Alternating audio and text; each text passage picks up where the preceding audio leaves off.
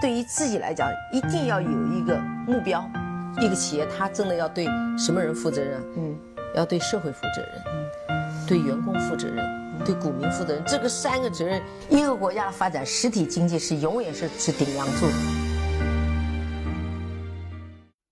各位好啊，给你一个真实生动的格力电器，我们给的比你要的多。今天啊，我们也来蹭一下热点。借高瓴资本和格力集团就格力电器股份转让的事情还没有尘埃落定的时候呢，我们也来稍微的去了解一下高瓴资本的张磊。因为在去年呢，应该有一个节目是在央视二套播放的，叫《遇见大咖》，是石小诺主持的，专门有一期节目是说张磊的。那我呢也帮各位呢把这期节目转录成音频，给大家去听一下。我相信听完节目之后，各位就对张磊有一个最基本的了解了。那在节目之前呢，惯例啊，白老师也要啰嗦几句，给大伙儿呢稍 稍微讲一点在节目中没有的部分。我们首先说张磊啊，他是一个出生在河南省驻马店的一个非常普通家庭的一个小孩儿。后来呢，有记者问到张磊的童年的时候呢，他也是非常坦然，他说：“父母亲那代人啊，没有我们这样的好机会，他们吃了不少的苦，但总是乐观向上。”张磊在他七岁的时候啊，就利用暑假的期间呢，在他家旁边的火车站上摆了一排小凳子，把连环画和小人书啊。租给候车的旅客看，我相信在七零后出生的、身处在 T 四五六城市的听友们，应该是对这一段的历史和场景是记忆犹新的。因为白老师本人在童年时候也经历过这样的场景啊。后来当他上高中的时候呢，他的生意就慢慢扩大了，不仅啊转手倒卖杂志，还卖矿泉水、方便面以及腊肠等等。到上大学前呢，张磊已经赚得了八百块的学费。这个我们想想看，是不是有点像童年时候的巴菲特，喜欢自己卖可乐、卖口香糖啊，去送报纸，自己给自己当老板。据说啊，时至今日，张磊的生活依然是很节俭的，可见个人财富的积累与生活方式并没有必然的联系。在节目中，其实并没有提张磊的身家，现在来看，他至少应该是在一百七十亿人民币以上的身家，福布斯应该是排名在一百。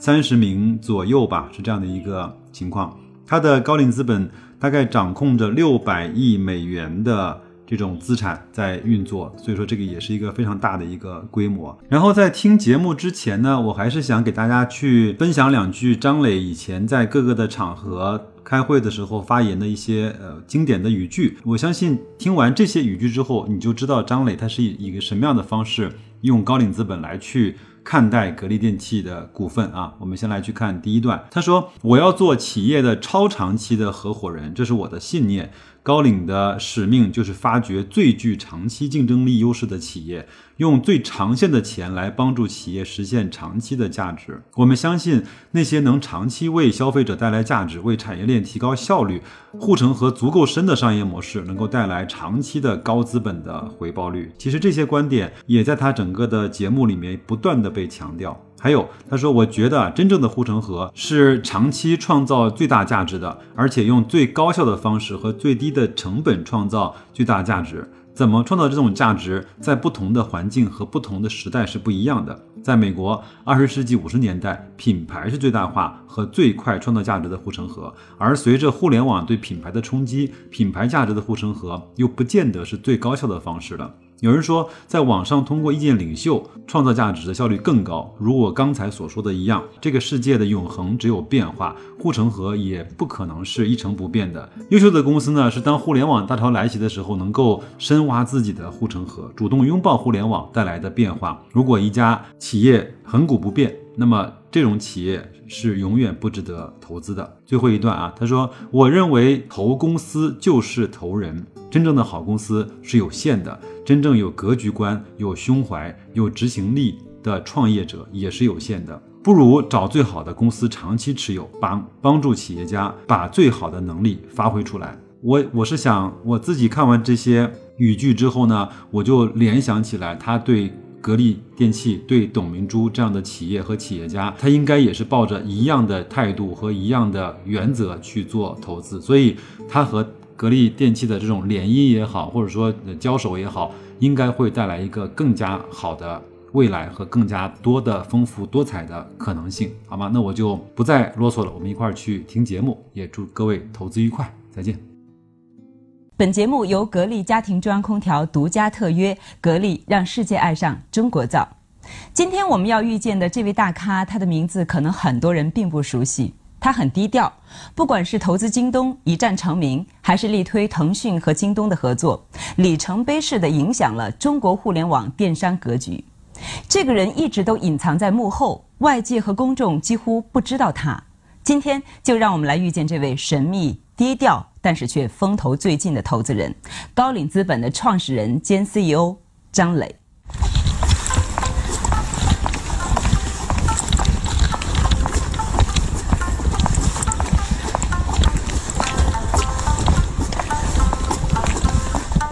穿过一条条小巷，今晚有两场晚宴等着张磊。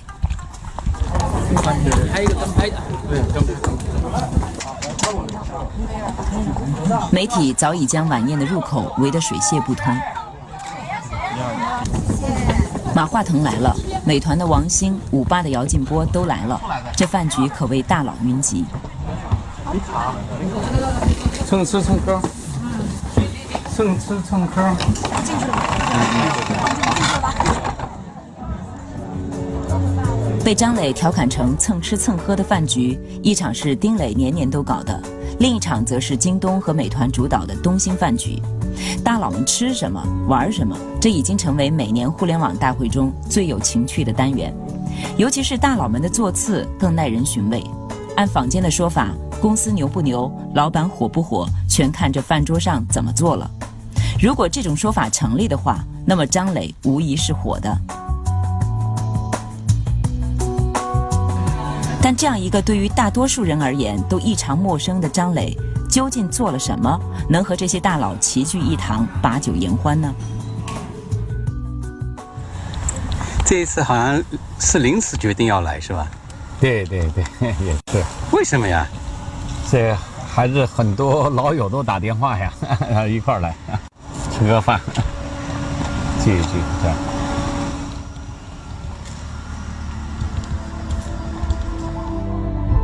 事实上，在投资界，张磊几乎是无人不晓。从腾讯、京东到滴滴、美团，从美的、格力到蓝月亮，从江小白到孩子王，张磊已然成为中国最富有的投资人之一。更重要的是，他也深刻地影响了中国电商格局。二零一六年，腾讯电商和京东合并，腾讯成为京东的第一大股东。这起大变局的幕后推手正是张磊。他更因投资京东一战成名。二零一零年，几乎无人看好京东的重资产模式，但张磊却坚持要给京东三亿美金。那一零年刘强东找你的时候，是他主动来找的你？嗯，也说不上，在一个普通的一个会上去见到他了，就是很。后来呢，他就在来找我，在我办办公室里聊，聊聊天。很多人是不看好的，因为他是一个重资产的商业模式嘛，因为大家都比较喜欢。因为投资人大家都都喜欢轻资产嘛，那谁会喜欢重资产呢？他只要七千五百万美金，你非要给他三个亿，他需要那么多，但是你为什么坚持要给三亿美金？对，这个还真是我算了这笔账的啊，算了的啊，我精精算，还真不是为了这个恭维他，或者说为了给他个惊喜，还真不是。嗯，就我算了这笔账，就是他，我认为企业家很多时候他，呃，就是。有时候会高估自己的能力，低估自己的困难。我当时算的这笔账，就是只是在大城市，嗯，把这件事做成电商模式，至少需要，当时我跟他算，至少需要二十五个亿人民币。我跟他说为什么？你多少要建仓库，多少要建物流中心，多少建这个呃固定资产投资。我说你七千五百万美元都不够你这个把这个实践给实验出来的。我要么你接受我整个钱，要么我就不投了。就说明要么你就说明你根本都没看清楚，你自己要做的这个事情的挑战困难，你就得需要这么多钱，而且这个钱都不够，这个钱只是给你把一线城市和二线城市前几个做出来的一个模板。拿了这笔钱做了这个模板以后，才能上市融更多的钱，继续去做这件事情。嗯，一零年是不是您管理的这个钱也越来越多了？所以三亿美金也就还行。哦，对，比例也蛮高的，也也蛮高的。对对对对，也就是我我相信这个，呃，人的精力有限了，我不喜欢天女散花式的投资嘛，投一大堆企业，然后，呃，有点呃赌博一样，等着希望看哪个能哪个能长出来。所以鸡蛋放在不同篮子里，在您这儿是不成立的。对我我对我会有不同篮子，但没有那么那么多。我觉得，我就只需要做我认为最好的投资，然后，哦，我认为最好的投资去创造价值去。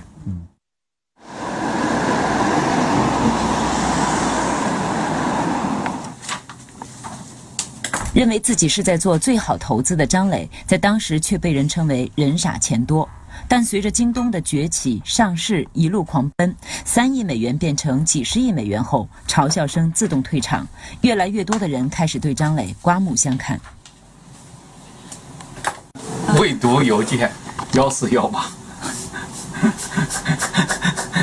早上一起来先欠别人一千四百一十八。我还好，就是说大部分重要的我都已经记到那个分群里面了。这个工作量好大，嗯，哪怕分的群，感觉对，所以说可能还是得效率要高一点。本来你看这个，我这个这个本来这个眼镜是我运动的时候打壁球用的，现在。都中间来来回都懒得切换了，就习惯了。上班也用了，大家都习惯了。就是你成天戴这个眼镜也行，可能塑料眼镜，很便宜的，时候打 打球用的。十一中国国家，我们就去海外充电。按照表格中的安排，张磊要去了解的前沿技术包括量子技术、基因免疫治疗等等。我是学文科的呀，呃，我我不是学这个，但是我觉得。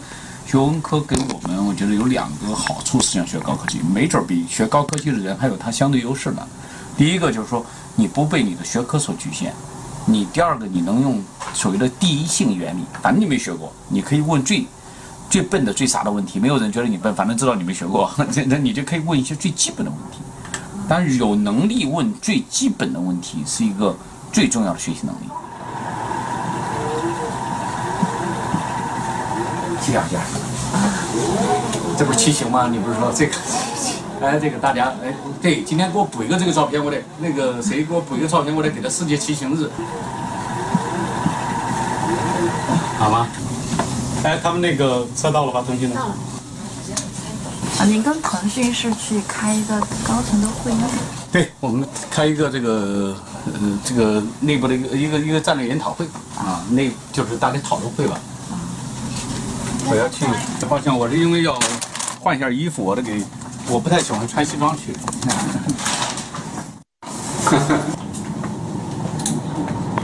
跟他们学习吧，主要是从跟跟这些经常去这些互联网公司面去开会嘛，听他们学习。一般都是我们就一两个人去听他们，见他们好多人的。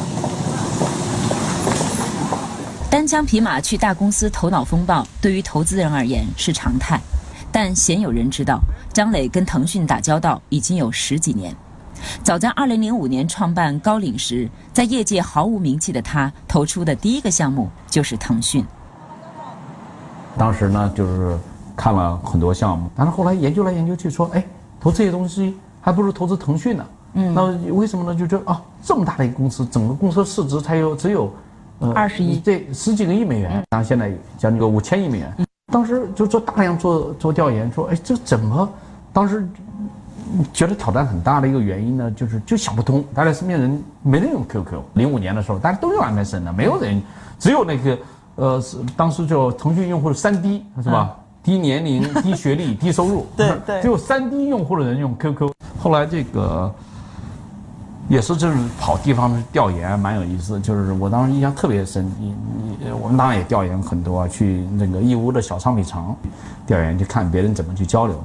后后来发现每一个那个摊主都给你递的那个名片都是一个手机号、QQ 号。然后后来去那个地方的招商办，这个义乌的招商办上面自己就是一个 QQ 号。我会发现，我说哦，这个这个这个深度啊。用户的深度远超于我们的想象，就是它对中国的覆盖。但是听起来有点像赌赢了的感觉。呃，有你说有没有赌的成分？有可能是有的，但我不认为是赌。我认为这个实际上就是你做了调研以后，你有一种信念。这个信念呢，根本就认为，就是我一直就相信的一点，就是任何一个商业，你不要去问你要赚多少钱，不要看他今天的收入和利润，这都没有意义。首先要看他给这个社会。给他所针对的消费者客户创造了多少价值。所以说，我们现在要找的是为社会疯狂的创造长期价值的企业家。明白。那么至于他的收入早晚会跟上的，他的利润早晚会跟上的，社会早晚会奖励这样的不断的疯狂创造长期价值的企业家的。嗯嗯嗯，这是我们的信念，这这招我们就信这个一定会出现，但是能出现的这么大，这是没想到。你下午都在吗？张磊说：“说到底，他们投资靠的是不断学习、不断问问题、做研究。他没有所谓的消息，也没有什么资源，所以，二零零五年他开始创业，懂行的人、搞金融的人就没人看好他。好，谢谢谢谢。对我们大家都觉得很奇怪，你你在这，当时就你行吗？然后看了看我的这个这个历史业绩，也没看出来啊，就没有加入啊，都没有加入，只有一个同学的夫人加入了，我知道。对，最后就这这个同学最后就说，呃，说哎呀，不过他那个我呢，你说说，已经在一个大律师事务所都做到合伙人了，嗯，你说的这事儿呢，我觉得还是不太靠谱。但是呢，我那个让我太太去给你那个去给你那个那个帮帮忙嘛，嗯，这个同学的夫人来了，那个说这个。我以前北师大毕业的，你要的证书我都有，但是投资我不知道你们在干什么呢？你你你想，我最早招的这几个人都没做过投资嘛？这个这个显然去融资找这个 LP 拿钱的时候就觉得这个很怪，就说你们这反正呃有人评价说哈，人都是非常看的都很很好的好人，但有点乌合之众感觉。张磊当年创业时和五个合伙人都不是科班出身，唯一算得上跟金融相关的就是张磊。但他说，其实他也是半路出家。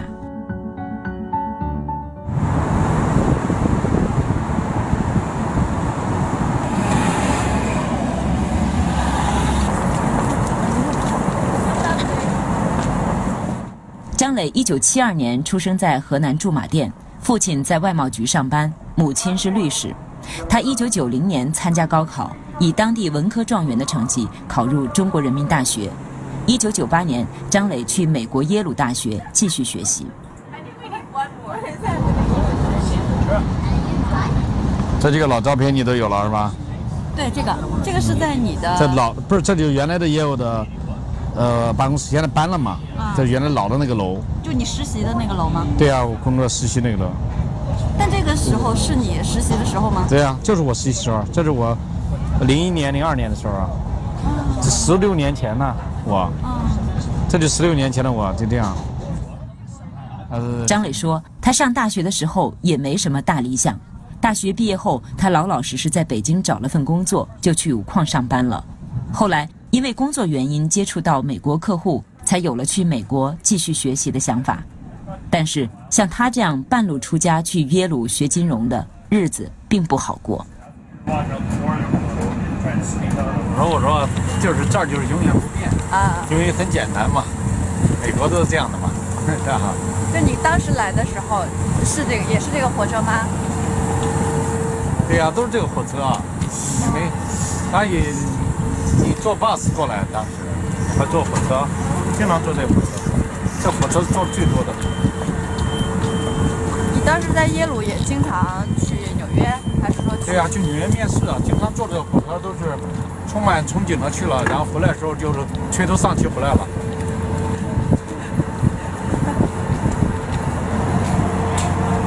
有黑粉。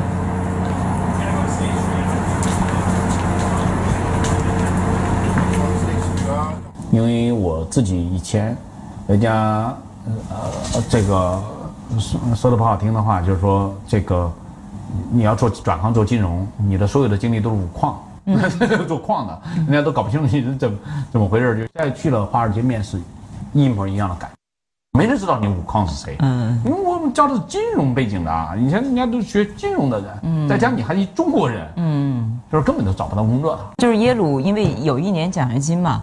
然后其他你必须得自己再找工作来支付这个学费，是这个过程。呃，一个支付学费，另外一个也要要，如果你想找到一个毕业以后的长期的工作啊，对你一般要先从实习工作找起。明白。你先找到实习工作，嗯，你没有实习工作就没有计划找到长期。当然，实习工作又能挣钱，帮你付下一学期的学费，嗯，这一举两得嘛。嗯嗯。那么但我呢是很不幸的嘛，就是我跟我一起的同学们基本上都找到了，我还都没找到。所以我觉得您求职那个经历也挺好笑的，挺就就就如果是我的话哈，比如说好不容易有一个考试的机会啊，他让你说这个区域要多少加油站，你还反问他为什么非要是加油站呢？对，一般求职者他会心态上和心理自然会低个半个台阶儿。对对啊，我觉得所以你要反问那么一下，挑战他一下，这个我觉得难以理解。因为因为我觉得。这就应该正确的，就应该问这个问题，就应该这么想问题。因为你既然来分析我们分析问题和想问题的能力，我应该把真实的自我展现给你。虽然这个不是你想要的答案，其实我都知道这个不是他想要的答案，但是我我我还是决定这么做了。我我一直认为就是说，要做自己认为正确的事情很重要，这个就是心里比较圆满嘛。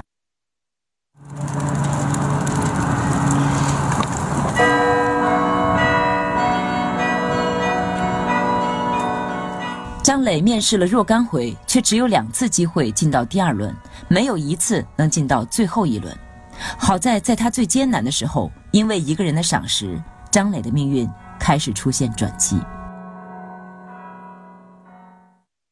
OK，十八年过去了，如今张磊已是耶鲁大学的校董，这个身份某种程度上也是一种荣誉。此前没有中国人，也没有亚洲人获得过。我我看我有这张卡，能够开任何一间这儿的房子。这栋楼吗？还是这上面的？就因为是那个刷刷的这个专门需要写的 trustee，trustee 就是校董。啊，你看一刷这个卡就可以进去。所有的楼，所有的楼的每基本上的都可以都可以进，它这用全是电子控制的。嗯，那个。有型啊。对。From the Tsinghua Secretary General for the Tsinghua Foundation, Tsinghua Endowment. Yeah. 这一天，他带着清华大学和西湖大学的老师去耶鲁捐赠基金学习取经。此行还有一个目的，就是去见张磊的恩师大卫史文森教授。他是耶鲁大学捐赠基金首席投资官。担任过美国经济复苏顾问委员会委员，在全球投资界，大卫史文森是和巴菲特齐名的投资者。正是他的赏识改变了张磊的命运，在张磊找不到地方实习的时候，给了张磊实习的机会。So Lei is just an astonishingly motivated, bright, hardworking, engaging individual. Uh, he has all the characteristics that I would look for when I'm looking for somebody to be a colleague. You know, sometimes people say, oh, this individual is one out of a hundred. Wow. And that's not Lay. Lay is one out of a million. 大卫史文森的这本《机构投资创新之路》是中国投资机构的必读书目，而把这本书翻译成中文的正是张磊。 整个过程，他的认真和严谨给史文森留下了深刻的印象，以致当张磊后来创业时，不管别人投不投，史文森立马就投了两千万美元给他。So it's it's hard to say that his success is a surprise because I was fully convinced that he would be successful, but the magnitude of his success is astonishing. Uh, the rates of return on our portfolios and the amount of value that he's added is somewhere around 1.3 or 1.4 billion dollars. So I'm not surprised that he was successful, but the magnitude of his success is stunning. That's that's like learning capability 对张磊的未来始料未及的，并不是史文森教授一人，张磊本人也并不知道他日后会成为一个投资人。二零零二年，张磊从耶鲁毕业后，获得了工商管理硕士及国际关系硕士学位。他仍然按部就班地去找工作，在华盛顿的一家全球新兴市场投资基金做研究员，体面的工作，不菲的薪水。张磊就像许多受过高等教育的精英一样，过上了令人艳羡的美国中产的生活。只是这样舒适的日子，他似乎过得并不享受。那个时候为什么就放弃了高薪的呀、体面的工作呀？零二年、零三年，我我不知道你还记得不记得？其实我们那个加入 WTO 了嘛，零二年以后已经明显的感觉到那个那个能量 energy 势头对啊势头在起来，而这个大家开始推崇推崇这个企业家精神。嗯，就是我当时就蛮兴奋的，我觉得这个是一个这么好的一个时代，我们不能错过这个机会，我们一定在。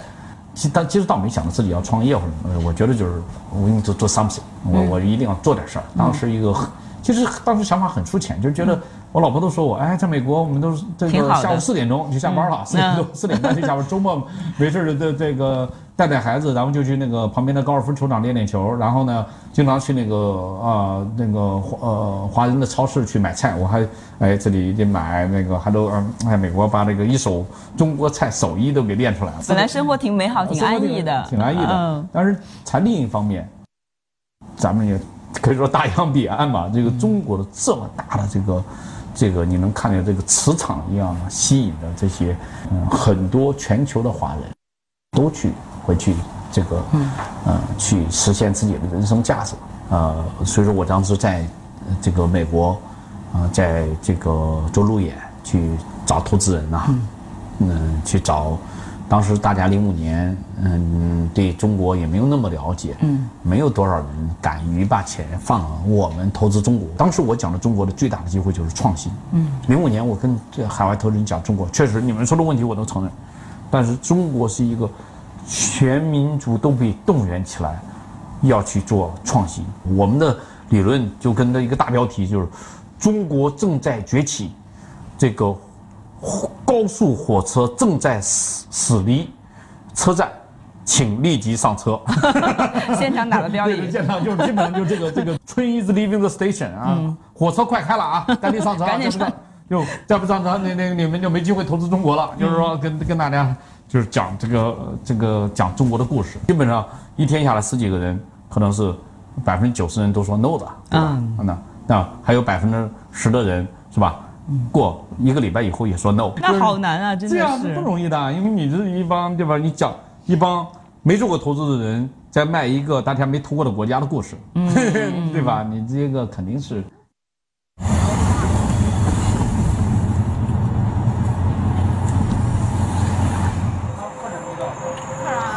尽管最开始没有老外听得进去张磊讲的中国故事，但是随着张磊一笔笔投资成功后，越来越多的老外开始投钱给他。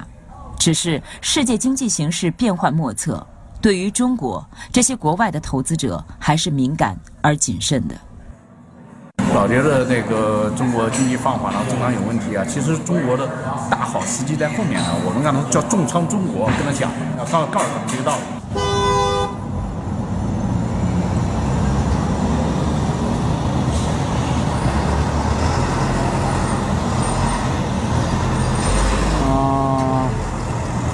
问一下吧，好像就应该很近，right？How do I get into the hall? Where is the entrance? Right there, sir. The entrance is the right. Sir, right there. Oh, That's okay. the entrance over there. I'm not sure Oh, which oh, door. oh, okay. No I one do- ever gets me tickets. Okay, all right. Which door is over there for? Okay, all right. Are you playing there tonight? I hope so. I wish I could do it. you know what, sir? Go through that door right there. This Not you the- think this? Listen, sir, listen. Not that first door. That door right there. I think Oh, that's the better. All right, Okay? all right. Have a great Thanks a lot. Appreciate. 啊，从从来没去过卡耐基 hall 的，这都得极其有钱的人去那儿演出的。人家问我们，看到我像个艺术家，人家以为我们等会儿从前面绕过去吧。我也没去过啊，那这次这个会为什么放在哪？呃，搞不清。这样的会是什么还不知道。这是一个，呃，实际上是就是投资我们基金的基金，呃，LP 的一个会。然后呢，他们对中国呢，最近都是大家对，呃，中国这个新的发展，有的人有不同的看法，我们要跟他们讲这个中国的机会。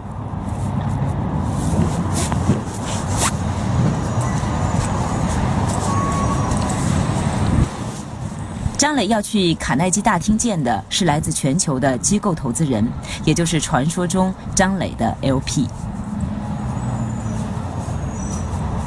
你能想象走在大街上，那个你同时能看到什么卡耐基做炼钢铁的，和 J.P. Morgan，还有这个做石油的洛克菲勒，还有 Larry Page，美国的谷歌的创始人贝索斯，呃扎克伯格，这些人走在一起吗？嗯，在中国这些人就是走在一起，嗯，所以在同一个舞台上，同一个时间去登上中国的这个历史舞台，这个太有意思了。这个是，这个作为投资人是一个太丰富的时代了，全世界的历史上都很少见，不会有一个世界让你在这么短的时间里，从工业化、什么城镇化、这个互联网化、科技化，呃，什么 AI 人工智能一波接一波的浪潮全推出来，而且在全方位的展示。这沃土上，只要你一件事情专注、创新。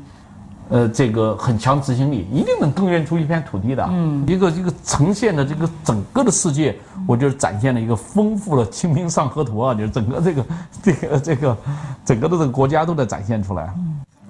Hi, how are you? Hi, how are you? Hi, hi. 十三年过去了，张磊仍然在讲中国故事。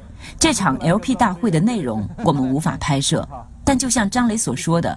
不管老外有怎样的担心，他都会用他的一手资料继续给他们增加信心。I need those steps anyway. My we have a step uh every day counting step competition at WeChat.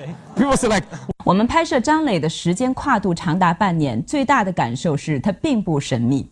别人很好奇他为什么会投出那么多经典的案例，但是在他那里似乎只有一个答案，就是要做有价值的投资，做有价值的事。这话听起来有点虚，但是张磊却说这是他的信仰，并且他再次用自己的行动为自己的信仰买单。二零一七年六月，张磊花五百多亿收购了昔日鞋王百利集团，进军众人并不看好的传统企业。张磊会成功吗？他认为的价值真的能够带来价值吗？本节目由格力家庭中央空调独家特约播出，格力让世界爱上中国造。我们下期节目时间。再见。